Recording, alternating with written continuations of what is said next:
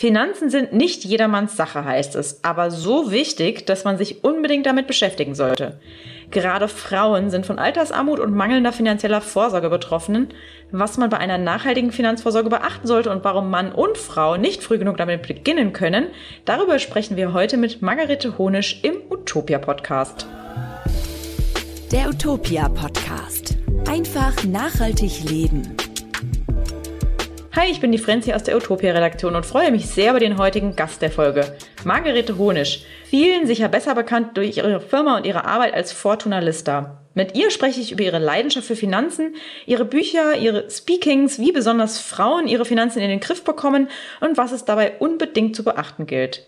Bevor wir mit dem Gespräch starten, folgt hier noch die Frage der Folge, die wir am Ende beantworten wollen, nämlich, was ist der fieseste Stromschlucker? Bleibt dran, Ihr werdet überrascht sein. Und bevor es jetzt gleich endgültig mit dem Gespräch und Margarete Honisch losgeht, hier noch der Hinweis auf den Werbepartner der heutigen Folge. Ihr legt Wert auf eine wirklich klimafreundliche, nachhaltige Geldanlage? Dann ist die Ethikbank die richtige Adresse. Seit 20 Jahren investieren wir das Geld unserer Kundinnen ausschließlich nach strengen ethisch-ökologischen Anlagekriterien. Das heißt, unsere Tages- und Festgeldkonten bieten euch nicht nur attraktive Zinsen, sondern auch die Gewissheit, dass euer Geld im Sinne von Mensch, Umwelt und Natur arbeitet. Durch unsere nachhaltigen Geldanlagen unterstützen wir gezielt Unternehmen, die einen positiven Impact auf das Klima haben und die Energiewende vorantreiben.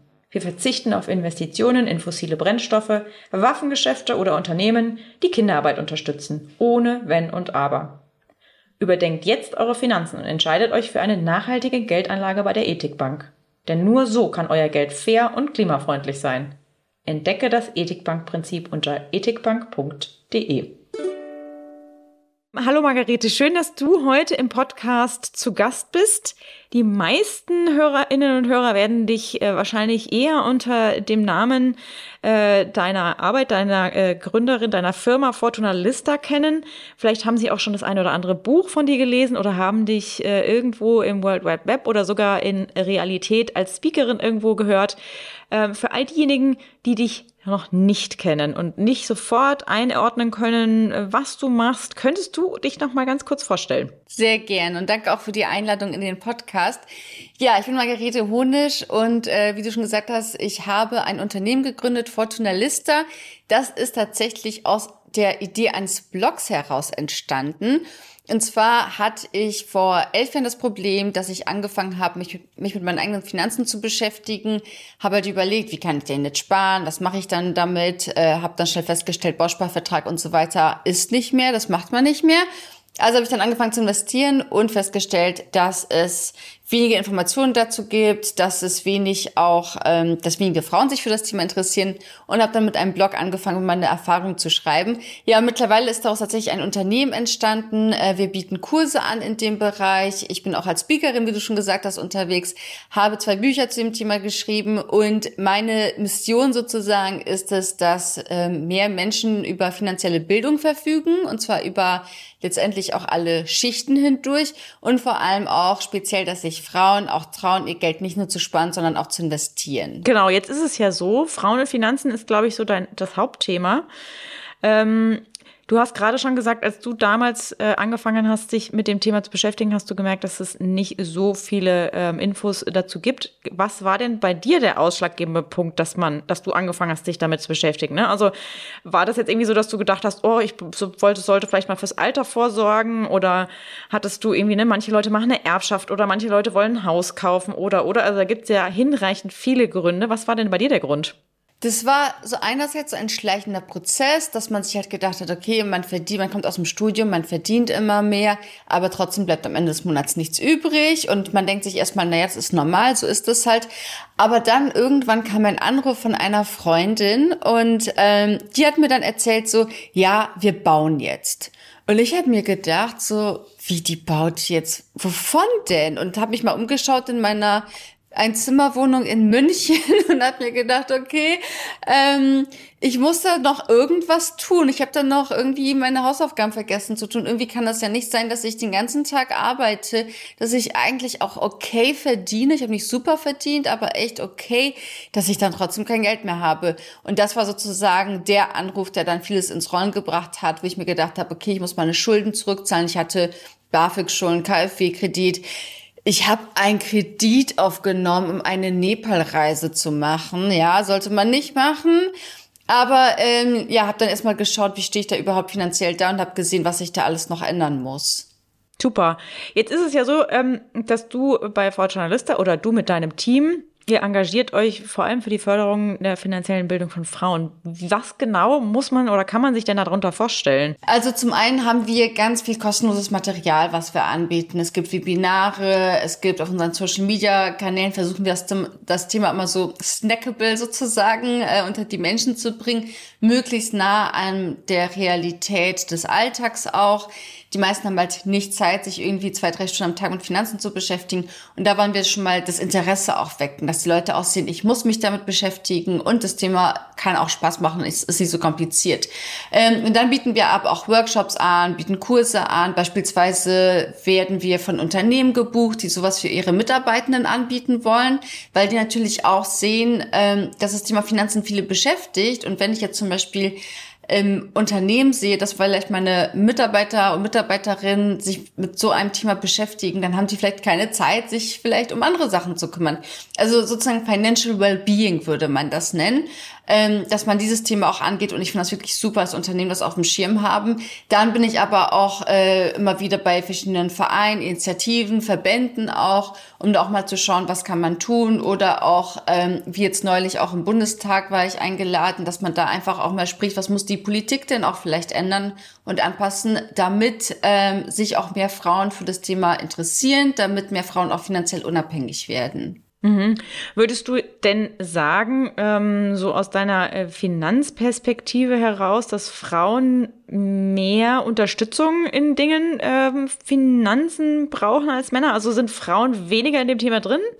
Ja, leider sind Frauen tatsächlich weniger in dem Thema drin. Also wenn ich das so alles erzähle, dann klingt das immer so nach so Klischees, ne? Also Frauen interessieren sich nicht für, für Finanzen, haben vielleicht Angst vor den Zahlen und so weiter.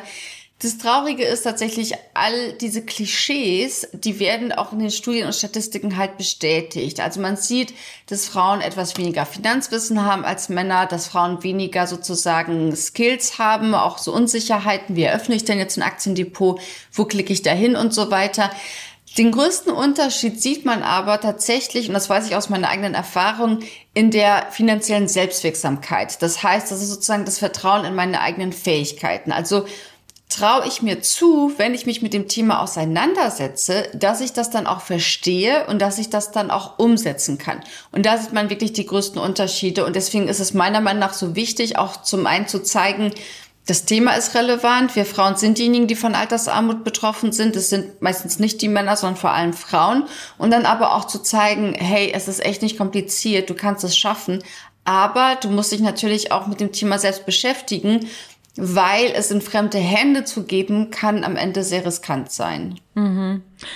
Jetzt ist es ja so, wenn man sich damit ein bisschen beschäftigt, stößt man ja bald auch auf nachhaltige Finanzen. Welche Rolle würdest du abschätzen spielen nachhaltige Finanzen in deinen Kursen, auch in den Büchern und vor allem auch im täglichen Umgang von Frauen, aber natürlich auch von Männern mit Geld? Zum Glück spielt das Thema eine immer größer werdende Rolle und das sieht tatsächlich nicht nur ich so, sondern das sieht auch die ganze Finanzszene. Also man muss sich mal überlegen, dass selbst Unternehmen mhm. wie BlackRock, die jetzt nicht per se dafür bekannt sind, nachhaltig zu sein, auch gemerkt haben, es ist ein super wichtiges Thema und die müssen da mehr tun. Also das Thema Nachhaltigkeit muss man ja auch bedenken, wenn man über Finanzen spricht, betrifft auch nicht nur die ökologischen Rahmenbedingungen, sondern sprechen wir auch von sozialen Rahmenbedingungen, also beispielsweise Menschenrechte, ähm, Kinderschutz und so weiter. Und dann aber auch die Unternehmensführung. Also das ist immer so der Dreiklang beim Investieren, wenn wir von Nachhaltigkeit mhm. sprechen. Ist das Ganze ökologisch nachhaltig, ökonomisch nachhaltig und auch sozial nachhaltig? Würdest du denn sagen, dass Frauen anders investieren als Männer? Also zum Beispiel vielleicht auch eher in nachhaltige Fonds oder ETFs? Ähm, haben Frauen da irgendwie eine andere Herangehensweise, was Nachhaltigkeit in den Finanzen angeht? Oder würdest du sagen, es ist eigentlich gleich verteilt? Man sieht tatsächlich Unterschiede. Also man sieht wirklich Unterschiede zwischen den Geschlechtern und man sieht, dass Frauen das Thema Nachhaltigkeit wichtiger ist. Und die Begründung ist auch oft die, dass sie an ihre Kinder denken, dass sie halt sagen, wenn ich investiere, dann will ich nicht die Unternehmen unterstützen, die die Zukunft meiner Kinder gefährden. Ähm, das sieht man tatsächlich bei Frauen häufiger als bei Männern, muss man sagen. Ähm, nichtsdestotrotz denke ich, dass das Thema Nachhaltigkeit beim Investieren auf jeden Fall kein Trendthema ist, was irgendwie vorübergehend ist. Und was auch das Schöne daran ist, ähm, weil du auch gefragt hast, ob Frauen anders investieren als Männer. Ähm, man sieht eben nicht nur, dass Frauen nachhaltiger investieren, sondern auch, dass Frauen beispielsweise äh, mehr auf breit gestreute Aktienfonds setzen, statt auf Einzelaktien und weniger so hin und her traden. Also dass sie nicht mal versuchen, den Markt zu schlagen, die beste Aktie zu finden, sondern dass sie dann wirklich sich für einen Fonds entscheiden und entspannter sind und dann auch dabei bleiben. Und das ist natürlich, ähm, ja, das ist natürlich super. Und grundsätzlich haben die damit aber auch die bessere Rendite. Und was man auch noch sehen kann als Zusatz, wenn man jetzt zum Beispiel so einen klassischen Fonds vergleicht wie den MSCI World, dann kann man zum Beispiel sehen, dass der nachhaltigste MSCI World eine bessere Rendite erzielt hat in den letzten Jahren als der konventionelle MSCI World. Also von daher, Nachhaltigkeit zahlt sich mittlerweile auch zum Glück aus. Mhm. Was wäre denn deiner Meinung nach nötig, äh, damit sich in äh, Bezug äh, nachhaltiger Finanzen was verändert? Also egal ob Mann oder Frau, ähm, sollte vielleicht so ein Fach in der Schule eingerichtet werden wie nachhaltige Finanzführung, Buchhaltung und Co. Also ich meine, ne, Hast du da irgendwie etwas, wo du jetzt sofort sagen würdest, ja genau, das müsste man eigentlich mal einführen? Auf jeden Fall. Also das Thema gehört ganz, ganz dringend in die Schulen aus ganz vielen Gründen. Das eine ist zum Beispiel auch, ähm, was so ein Problem ist, was ich sehr schade finde, dass die meisten von uns immer noch denken, ja, Aktien, das ist so ein elitäres Thema. Das ist jetzt irgendwie nur für Reiche oder so. Ähm, deswegen habe ich mich auch nie darum gekümmert, weil ich mir gedacht habe, ich muss halt irgendwie erstmal irgendwie 10.000 Euro auf dem Konto haben, sonst lohnt sich das gar nicht. Und dass man den Menschen mehr zeigt, es ist wirklich für alle da und man kann damit auch was bewegen, weil ich kann halt entscheiden, in welches Unternehmen investiere ich. Investiere ich in einen Rüstungskonzern oder gebe ich meinem Geld einen Ölkonzern oder gebe ich das doch vielleicht einem anderen Unternehmen, was vielleicht äh, ja innovativ ist und äh, und und die Ozeane äh, säubern möchte. Also von daher ähm, habe ich damit natürlich auch, auch wenn im Kleinen, trotzdem eine Entscheidungsmacht. Und man muss auch sagen, diese ganze Bewegung, sage ich jetzt mal, dass die Finanzbranche auch nachhaltiger wird, die ist nicht aus der Finanzbranche heraus entstanden. Also da hat sich jetzt keine Bank hingesetzt und gesagt, hey, wir müssen nachhaltiger werden und das den Menschen näher bringen, sondern das ging genau andersrum, dass die Leute angefangen haben, nach nachhaltigen Fonds zu fragen, nachhaltige Unternehmen unterstützen wollten und daraufhin die Banken gesagt haben, okay, dann müssen wir denen halt auch was bieten.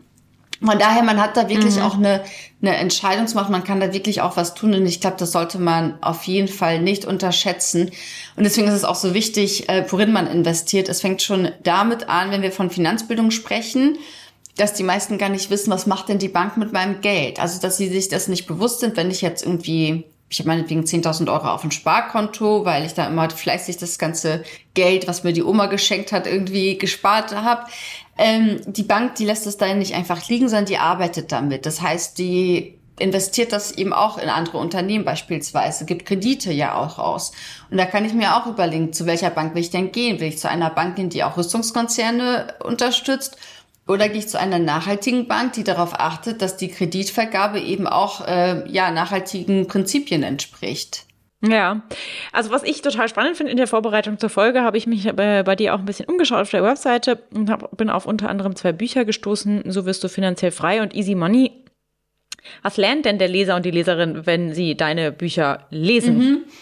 Also so wirst du finanziell frei ist eher so das Buch, was sich auch ganz speziell an Frauen richtet, wo man wirklich auch ähm, sieht, warum es so wichtig ist, sich mit den Themen auseinanderzusetzen. Und mir war es wichtig, da auch weibliche Vorbilder zu zeigen. Weil das Problem ist, wenn wir uns mal die Finanzbranche anschauen, die ist schon sehr, sehr männlich geprägt. Und ich will als Frau auch andere Frauen sehen, von denen ich mir was anschauen kann. Ich will halt weibliche Vorbilder haben. Und meiner Meinung nach die gibt's natürlich, aber die sind einfach nicht sichtbar. Und deswegen wollte ich mal andere Frauen zeigen und die auch mal fragen, was machst du eigentlich mit deinem Geld? Und dann habe ich eben Frauen, die ich persönlich sehr spannend finde, wie Verena Pauster, Magdalena Rogel beispielsweise. Die habe ich einfach mal befragt, was sie mit ihrem Geld so machen.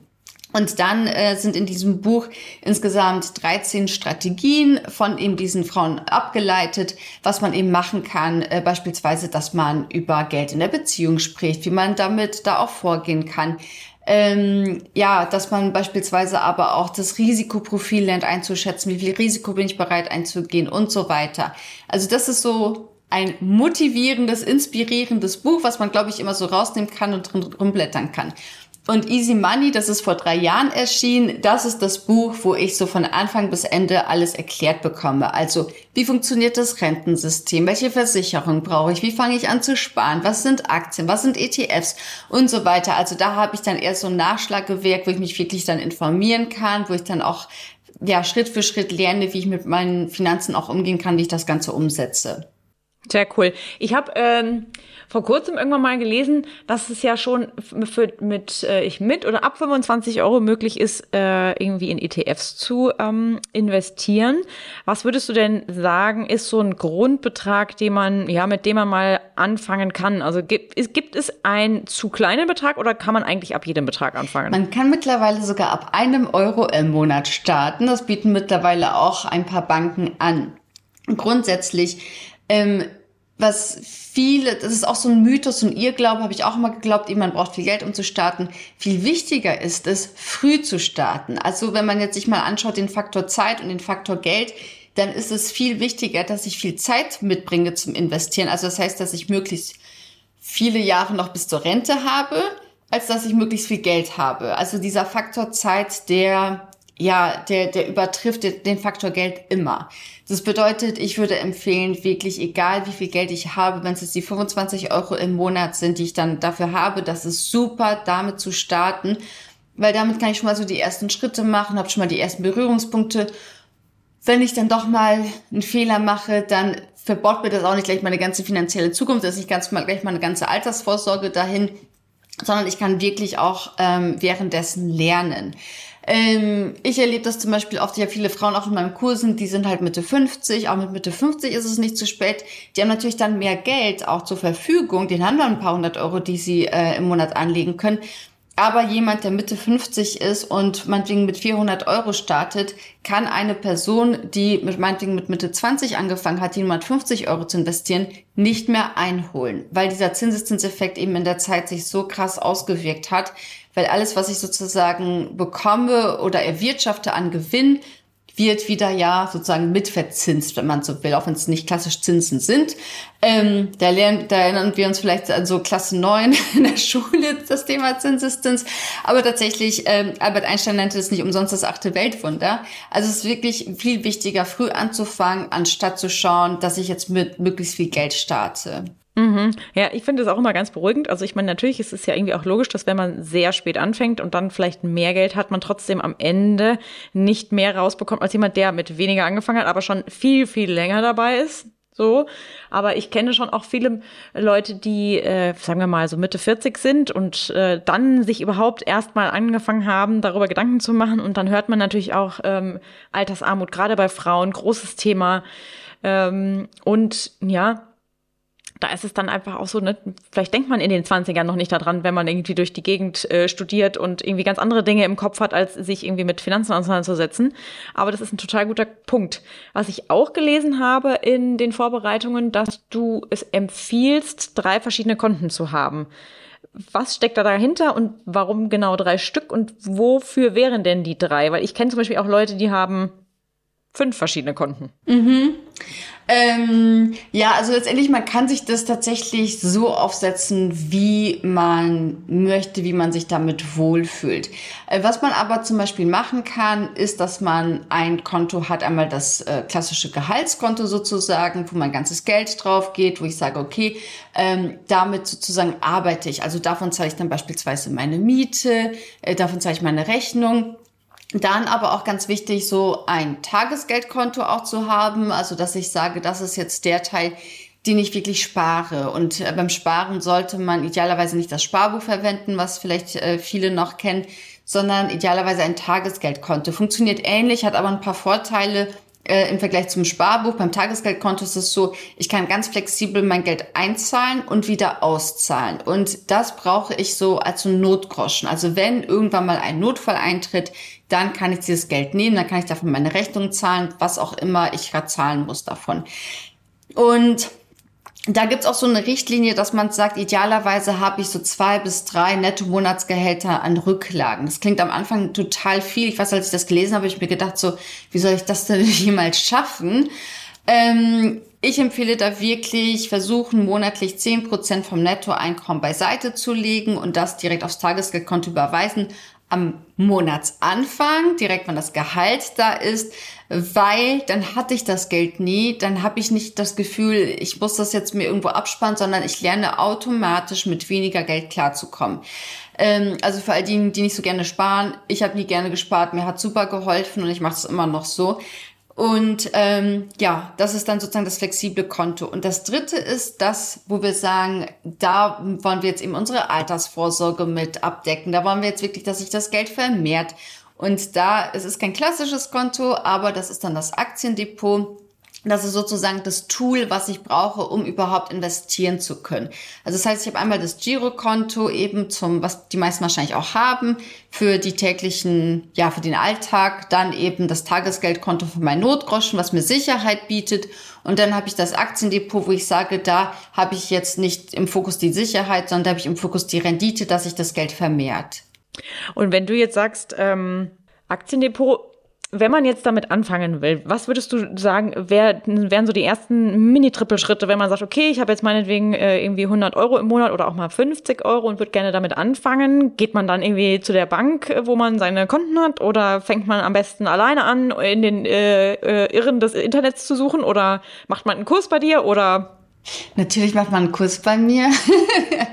ja, nee, also ich würde empfehlen, oder sagen wir mal anders, ich würde nicht empfehlen, zur Bank zu gehen tatsächlich. Also natürlich ist da auch jede Beratung anders und nicht alle Banken haben schlechte Berater und Beraterinnen, das wirklich nicht. Aber bei der Bank ist es einfach so, dass ich dafür Provision zahle. Die meisten Banken werden mir von ETFs abraten. Da kenne ich viele Fälle, wo ähm, auch die Teilnehmer meiner Kurse gesagt haben, ja, ich war aber bei der Bank und die haben mir gesagt, bloß nicht in ETFs investieren. Jeder seriöse Berater und jede seriöse Beraterin würde aber sagen, ETFs ist einfach das Beste, um überhaupt zu starten mit dem Thema. Also von daher ähm, sollte man da vorsichtig sein. Warum machen die Banken das? Äh, man denkt, das ist doch super, ich gehe da hin, weil ich kriege eine kostenlose Beratung. Aber eine Bank ist jetzt auch keine NGO. Also das heißt, die haben da schon auch ihre eigenen Interessen im Spiel und die kriegen eine Provision. Und diese Provision, die ich zahle, die habe ich halt nicht zum Investieren. Und das macht sich dann auf 30, 40 Jahre. Für die Altersvorsorge sind das dann mal schnell fünfstellige Beträge, also sind mal schnell 30, 40.000 Euro, die ich da in meinem Leben zahle, ohne dass mir das so richtig bewusst ist. Naja, deswegen würde ich auf jeden Fall empfehlen, dass man eben zunächst einmal ins eigene Wissen investiert. Und wenn ich jetzt sage, ich habe jetzt kein Geld, um mir da irgendwie so einen Kurs zu buchen, dann ähm, empfehle ich wirklich Bücher lesen. Es gibt viele seriöse YouTube-Kanäle und Videos, die man sich anschauen kann. Aber entweder muss ich die Zeit investieren, um mir das eben selbst beizubringen, oder ich muss das Geld investieren, um zu sagen, jetzt will ich das aber vielleicht schneller lernen, jetzt will ich das halt direkt das lernen, was ich lernen will. Und dann muss ich halt auch bereit sein, eben für Kurse dann zu bezahlen. Ähm, eine dritte Option, die es aber tatsächlich noch gäbe, wäre zu einer Honorarberatung zu gehen. Die kostet meistens so, ja, um die anderthalbtausend Euro, wenn es um die Altersvorsorge geht. Und da bekomme ich sozusagen schon das fertige Rezept, was ich brauche, krieg schon die fertigen Empfehlungen die zu mir passen. Ähm, ja, zahl dann halt eben dafür, aber dafür ist das Ergebnis in meinem Interesse. Also die drei Optionen habe ich letztendlich. Die haben auch alle ihre Vor- und Nachteile natürlich. Äh, ich empfehle trotzdem, wenn man zum Beispiel sagt, ich will zur Honorarberatung gehen, ich will das jetzt schnell umsetzen und so weiter. Ich habe jetzt keine Zeit für andere Dinge äh, oder mich drum zu kümmern, empfehle ich aber trotzdem, sich dann danach das Wissen anzueignen, weil es bringt nichts, wenn ich in ETFs investiere und beim nächsten Aktiencrash total nervös werde und alles verkaufe und panisch werde und genau die größten Fehler begehe, die die meisten begehen. Deswegen ist es wichtig zu verstehen, was passiert da überhaupt mit meinem Geld? Worin investiere ich denn genau? Ähm, was hat jetzt vielleicht die Inflation damit zu tun, dass mein Aktiendepot sinkt? Also einfach so ein bisschen Zusammenhänge verstehen. Und ähm, ich denke, das ist wirklich ganz wichtig und man sollte sich auch dessen bewusst sein. Es geht um die finanzielle Zukunft. Es geht darum, ob ich jetzt wirklich, äh, meinetwegen in der Rente, ob ich dann äh, meinen Jahresurlaub irgendwie, weiß ich nicht, äh, im bayerischen Wald mache oder ob ich sage, jetzt kann ich irgendwie auch äh, durch ganz Europa fahren und äh, die Welt entdecken. Also das sind schon echt wichtige Entscheidungen und man sollte sich dessen bewusst sein, was für eine wichtige Entscheidung das ist, die sich auf das ganze Leben auch auswirkt. Deswegen ja, unbedingt Wissen aneignen, egal wofür man sich entscheidet. Ich glaube, das Wichtigste ist auch einfach, äh, sich immer wieder bewusst zu machen, dass man keine Angst vor dem Thema haben muss. Ne? Für viele ist es ja ein sehr sperriges Thema, ein Buch mit sieben Siegeln, auch wie, also ne, Versicherung, Finanzen, das sind alles so, ja, Themen, die eher abschreckend wirken. Und ich glaube aber tatsächlich, oder beziehungsweise ich weiß es auch aus eigener Erfahrung, wenn man dann an, mal anfängt, sich damit zu beschäftigen, das macht sogar Spaß. Also vor allem, wenn man dann merkt, aha, ich habe irgendwas verstanden, ne? Also oder es, es wirkt etwas oder es hat was gebracht, dass ich äh, mich für dieses oder jenes entschieden habe oder meine Investition hat sich ausgezahlt im besten Fall. Dann finde ich, ist das natürlich auch mal ein schönes Erfolgserlebnis. Jetzt hast du gerade schon gesagt, dass es natürlich auch Dinge gibt, die man falsch machen kann ähm, gerade in Bezug auf ETFs. Da kenne ich nämlich auch immer geteilte Meinungen. Da sagen die eine, um Gottes Willen, und die anderen sagen, wieso? Ist doch super, dann kann ich mal anfangen. Und es ist eigentlich äh, total prima, um mal sozusagen in Anführungszeichen, und das soll jetzt nicht heißen, dass man das Geld verbrennt, aber eher so ein bisschen spielerisch an die Sache rangeht. Ähm, was ist, sind deiner Meinung nach die drei oder ja, sagen wir mal einfach so eins, zwei, drei Sachen, die man auf keinen Fall machen sollte, wenn es um ETFs geht? Also grundsätzlich auch beim Thema ETFs ähm, Tipps aus dem Internet einfach annehmen und umsetzen. Das sehe ich immer öfters, weil man denkt sich, naja, also ich, ich sehe das zum Beispiel, dass Leute irgendwie in Facebook-Gruppen auch die Fragen stellen, so, hey, ich habe jetzt irgendwie 10.000 Euro, was empfiehlt ihr mir? Super, super gefährlich und selbst bei ETFs ist es gefährlich, weil ETFs sind per se nicht sicher. Also ich muss einfach wissen, was will ich denn von einem ETF? Was sind meine, was ist mein Risikoprofil? Was sind meine Wünsche? Ähm, wie stelle ich mir meine Altersvorsorge vor, um dann eben zu wissen, wie wähle ich jetzt den passenden ETFs aus. Weil es gibt über 1500 ETFs in Deutschland, die ich äh, besparen kann. Und da muss ich einfach wissen, welcher ist für mich gut und welcher ist nicht gut. Ähm, deswegen keine Tipps aus dem Internet einfach annehmen von irgendwelchen Leuten, sondern sich wirklich selbst das Wissen aneignen. Ich sage das auch deswegen, weil ich jedes Mal, wenn ich irgendwo bin, auch die Frage gestellt bekomme, welchen ETF würdest du empfehlen? Gar keinen, weil man muss wirklich selbst überlegen, welcher halt einfach zu einem passt. Das ist ganz wichtig. Ähm, dann noch bei ETFs, was ich gerade schon gesagt habe, ETFs senken das Risiko, weil sie breit diversifiziert sind. Das bedeutet, dass ich da natürlich auch ähm, verschiedene Unternehmen drin habe, per se, in die ich investiere.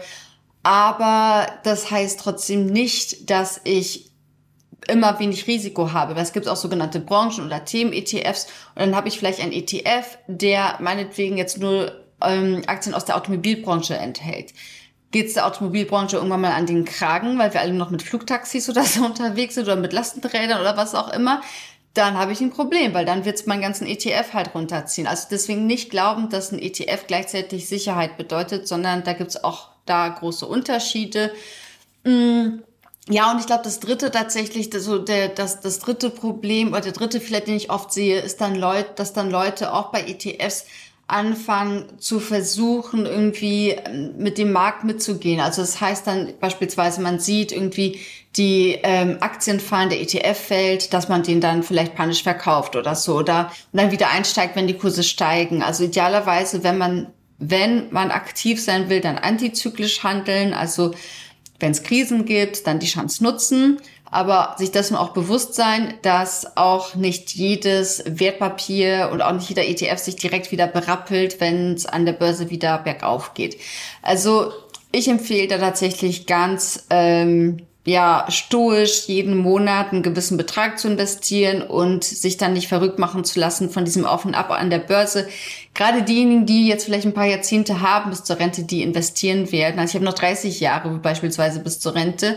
Ähm, die wär, also ich werde sicherlich noch viele Crashs und Krisen auch erleben und es lässt sich nicht vermeiden, wenn man mehr als vielleicht fünf Jahre hat, dass man auch mal einen Crash und eine Krise erlebt. Und deswegen aber wichtig, da wirklich dabei zu bleiben und sich nicht verunsichern zu lassen. Ich glaube, da ist es ja dann auch umso wichtiger, tatsächlich sich Wissen anzueignen, damit man eben versteht, wie das ganze System funktioniert, ne? Ja, genau. Mhm. Genau, weil bis jetzt haben sich immer nach jeder Krise haben sich die Börsen wieder erholt. Das haben wir aus der Historie gelernt. Ähm, aber ich weiß nicht, wie lange eine Krise dauert. Corona-Krise, das war ein kurzer Schrecken, das war wirklich schnell wieder vorbei letztendlich, also im Aktiendepot, ich spreche jetzt noch von der Börse. Ähm, bei der Dotcom-Blase, als sie geplatzt ist in den Nullerjahren, das hat irgendwie drei Jahre gedauert, bis man da wieder auf dem Vorstand war. Von daher, ich weiß nie, wann die nächste Krise kommt. Ich weiß nie, wie lange die dauert. Und darauf muss ich mich einfach gefasst machen. Mhm. Und jetzt, äh, weil wir gerade schon bei den Tipps sind, wenn man sich jetzt ein nachhaltiges Finanzpolster aufbauen möchte als, äh, sagen wir mal, 35-jährige Frau, hast du da irgendwelche effektiven Tipps, wo du sagen würdest, hey, das solltest du auf jeden Fall machen, das solltest du irgendwie auf keinen Fall machen und da könntest du einfach mal überlegen, ob du Lust drauf hast? Mhm. Also wenn wir jetzt nochmal so diese drei Konten uns anschauen, dann würde ich zum Beispiel darauf achten, dass es bei einer nachhaltigen Bank ist, dass mein Girokonto und mein Tagesgeldkonto bei einer nachhaltigen Bank habe. Da kriege ich jetzt beim Tagesgeld äh, kaum Zinsen, muss man ehrlicherweise sagen, im Vergleich, als wenn ich jetzt zu einer konventionellen Bank gehe. Aber das ist dann sozusagen die soziale Rendite, die ich dann zahle, wenn man so will. Ähm, dass ich dann aber weiß, mein, Gut, mein Geld wird halt eben, steckt nicht in irgendwelchen Rüstungsunternehmen drin oder so. Das sind, wenn es schon mal so die ersten Schritte. Und dann natürlich, wenn ich mir meine Aktien anschaue oder meine ETFs, da gibt es auch viele Möglichkeiten, nachhaltig zu investieren. Grundsätzlich ist es so, wenn ich jetzt eben auch auf ETFs setze, und wenn ich sage, ich will nachhaltig investieren, muss ich mir zunächst überlegen, was bedeutet für mich persönlich Nachhaltigkeit. Weil da gibt es ganz viele Unterschiede. Also für die eine Person bedeutet vielleicht Nachhaltigkeit so, ja, hauptsächlich da sind keine Rüstungsunternehmen drin. Dann ist es für mich nachhaltig. Für jemand anderen äh, ist vielleicht wichtig, ja, ich will aber auch wissen, dass die Zulieferer überprüft werden, dass die Fabrik mit grünem Strom betrieben wird und so weiter. Also es gibt verschiedene Abstufungen. Und Nachhaltigkeit, ich habe ja gesagt, es ist halt beim Investieren ökologisch, aber auch ökonomisch und sozial. Also es kann ja sein, dass noch eine dritte Person irgendwie sagt, ja, ich will auch auf jeden Fall Kinderarbeit vermeiden und ich will, dass die Menschen fair bezahlt werden. So, und je nachdem, was jetzt eben Nachhaltigkeit für mich bedeutet, habe ich da verschiedene Möglichkeiten, mir auch den passenden ETF zu suchen. Weil ich habe ja gesagt, es gibt ja 1500. Ähm, die wenigsten von denen sind aktuell nachhaltig, aber trotzdem gibt es da viele, wo ich mir dann eben anschauen kann, was passt am besten zu mir und verschiedene Abstufungen. Also ich kann entweder einen konventionellen ETF oder Index für den MSCI World nehmen und den in zwei verschiedenen Nachhaltigkeitsstufen abbilden. Ähm, oder aber ich kann auch bestimmte, auf bestimmte Themen setzen und Branchen, dass ich beispielsweise in ähm, ein Wasser-ETF investiere, in ein grüne Energie-ETF und dann nochmal so einen Fokus setze. Da aber wieder darauf aufpassen, dass ich ansonsten, wenn ich so ein Themen- oder Branchen-ETF habe, breit genug diversifiziert bin, also dass ich nicht nur zwei Branchen im Portfolio habe, weil dann habe ich wieder ein Risiko. Ja, ich denke sowieso, also ich glaube, das, was du schon gesagt hast, äh, die Nachhalt eigene Nachhaltigkeit zu definieren, was das für mich oder was das für denjenigen oder diejenige äh, eben bedeutet, ist enorm wichtig. Und was ich aber ja äh, äh, auf der einen Seite zwar schade finde, dass es noch nicht so na, viele nachhaltige ETFs gibt, aber wenn du sagst, es gibt 1500 und es gibt nicht ganz so viele nachhaltige, dann muss man sich immerhin nicht ganz so viel nachhaltig anschauen, wenn man sagt, man möchte unbedingt ja. nur in nachhaltig, ja. äh, nachhaltige ETFs ähm, investieren. Und ich denke, gerade was du auch sagst, äh, breit gefächert aufstellen, ich meine, da muss man sich nur an die Elemente irgendwie äh, berichten wahrscheinlich, ne? Erde, Luft, Wasser. Ähm, da kann man dann einfach, da, ich glaube, da hat man dann schon zahlreiche Möglichkeiten, äh, in was man so investieren kann.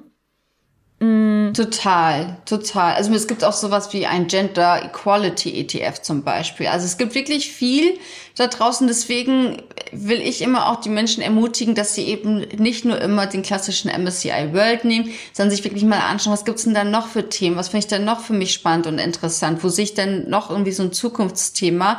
welche Unternehmen will ich dann noch supporten und dann eben das ganz individuell aufstellen, weil wir sind ja alle auch so individuelle Menschen. Deswegen finde ich es immer schade, wenn dann immer alle sagen so, ja, ich habe irgendwas vom MSCI World gelesen, das mache ich jetzt einfach, weil da draußen gibt es noch so viel mehr, was spannend und interessant ist. Mhm. Ich glaube, da wird es wahrscheinlich auch so sein, je mehr man sich mit dem Thema beschäftigt, desto mehr findet man so seinen individuellen Weg, ne? Weil je, du kannst Total. dann auch einfach ausschließen, das liegt mir, das möchte ich gar nicht, das befürworte ich total und das hingegen lehne ich total ab. Also ich finde, da ist es so schön, wie du das gesagt hast, diese Individualität kann man auch, glaube ich, in der Investition abbilden. Definitiv muss man sogar. Also muss man auf jeden Fall. Ähm, das, also man sollte sich erstmal überlegen, wirklich, was habe ich überhaupt für Ziele? Also was will ich denn von meiner Geldanlage? Und ähm, was stelle ich mir denn da so vor? Was will ich am Ende haben? Also klar, wollen alle am Ende reich sein, aber dass man sich mal überlegt, was ist denn wirklich realistisch für mich? Welche Rendite hätte ich gerne? Man muss sich, das ist auch eine ganz wichtige Regel auch, die man kennen sollte. Wenn ich mehr Rendite haben will, wenn ich will, dass sich mein Geld stärker vermehrt, muss ich auch bereit sein, mehr Risiko einzugehen. Da muss man natürlich wissen, was bedeutet Risiko. Bedeutet letztendlich, dass ich mehr Schwankungen habe aber dass ich, wenn ich sage, ähm, ich will vielleicht nicht so risikoreich investieren, muss ich auch wissen, habe ich nicht mehr so eine hohe Rendite und was nutze ich denn dann wieder für ETFs oder für andere Optionen? Also von daher, es ist super individuell. Es ist wirklich super, super individuell und deswegen sollte man sich da auch ganz, ganz persönlich die Gedanken dazu machen. Finde ich total super, weil das auch gleichzeitig sehr spannend ist und bleibt. Jetzt sind wir schon gleich am Ende unseres Gesprächs angekommen und zum Abschluss würde ich dich gerne noch fragen, ähm, was du denkst, was sich gesamt gesehen auch ne, gesellschaftlich, politisch, wenn man jetzt irgendwie dran denkt, äh, ich glaube Anfang des Jahres war das gerade ähm, in den Medien, wie äh, sehr Frauen von Altersarmut bedroht sind, ähm, wie hoch der Anteil ist. Und ich glaube, das war vielen auch irgendwie nicht so klar. Ähm, was müsste sich im Hinblick auf Finanzen ändern, dass Frauen vielleicht auch, ne, natürlich auch Männer, wir wollen die Männer jetzt nicht ausschließen, aber gerade Frauen sind da ja wirklich sehr betroffen. Ähm, positiver und optimistischer in ihre nicht nur finanzielle Zukunft schauen können, weil ne, natürlich durch die Finanzen wird auch der Rest der Zukunft mehr oder weniger mitbestimmt. Mhm. Ähm, ja, ich glaube, da gibt es verschiedene Themen. Also das eine ist das Thema Finanzbildung. Also was ich vorhin auch schon gesagt habe, da sieht man richtig große Unterschiede. Und das Problem ist, diese Unterschiede entstehen auch, weil beispielsweise kriegen Jungs mehr Taschengeld als Mädchen. Mit Jungs wird mehr übers Investieren gesprochen, mit Mädchen dann öfters übers Sparen und Haushalten, wenn überhaupt mit denen über Geld gesprochen wird. Deswegen gehört das Thema meiner Meinung nach unbedingt in die Schulen, damit da wirklich alle das Gleiche lernen und gleich informiert sind und sich gleich viel auch trauen tatsächlich. Ähm, was jetzt das Thema Frauen- und Altersarmut betrifft, das ist halt einfach das Problem mit den Kindererziehungszeiten, Pflege der Angehörigen und all das wirkt sich dann später auf die Rente aus. Ähm, das ist auf jeden Fall auch ein riesengroßes Problem. Viele wissen gar nicht, wenn ich jetzt zu Hause bleibe, wenn ich jetzt in Teilzeit arbeite, bekomme ich später weniger Rente. Auf der anderen Seite sind aber Frauen da speziell diejenigen, die unsere Gesellschaft am Laufen halten, weil sie eben diese unbezahlte Arbeit machen. Ähm, also wenn man sich mal überlegt, die Frauen würden jetzt sagen, ich pflege jetzt die Angehörigen von mir, meine Eltern, meine Schwiegereltern nicht mehr, wir hätten ein Riesenproblem, wenn sie stattdessen arbeiten gehen würden.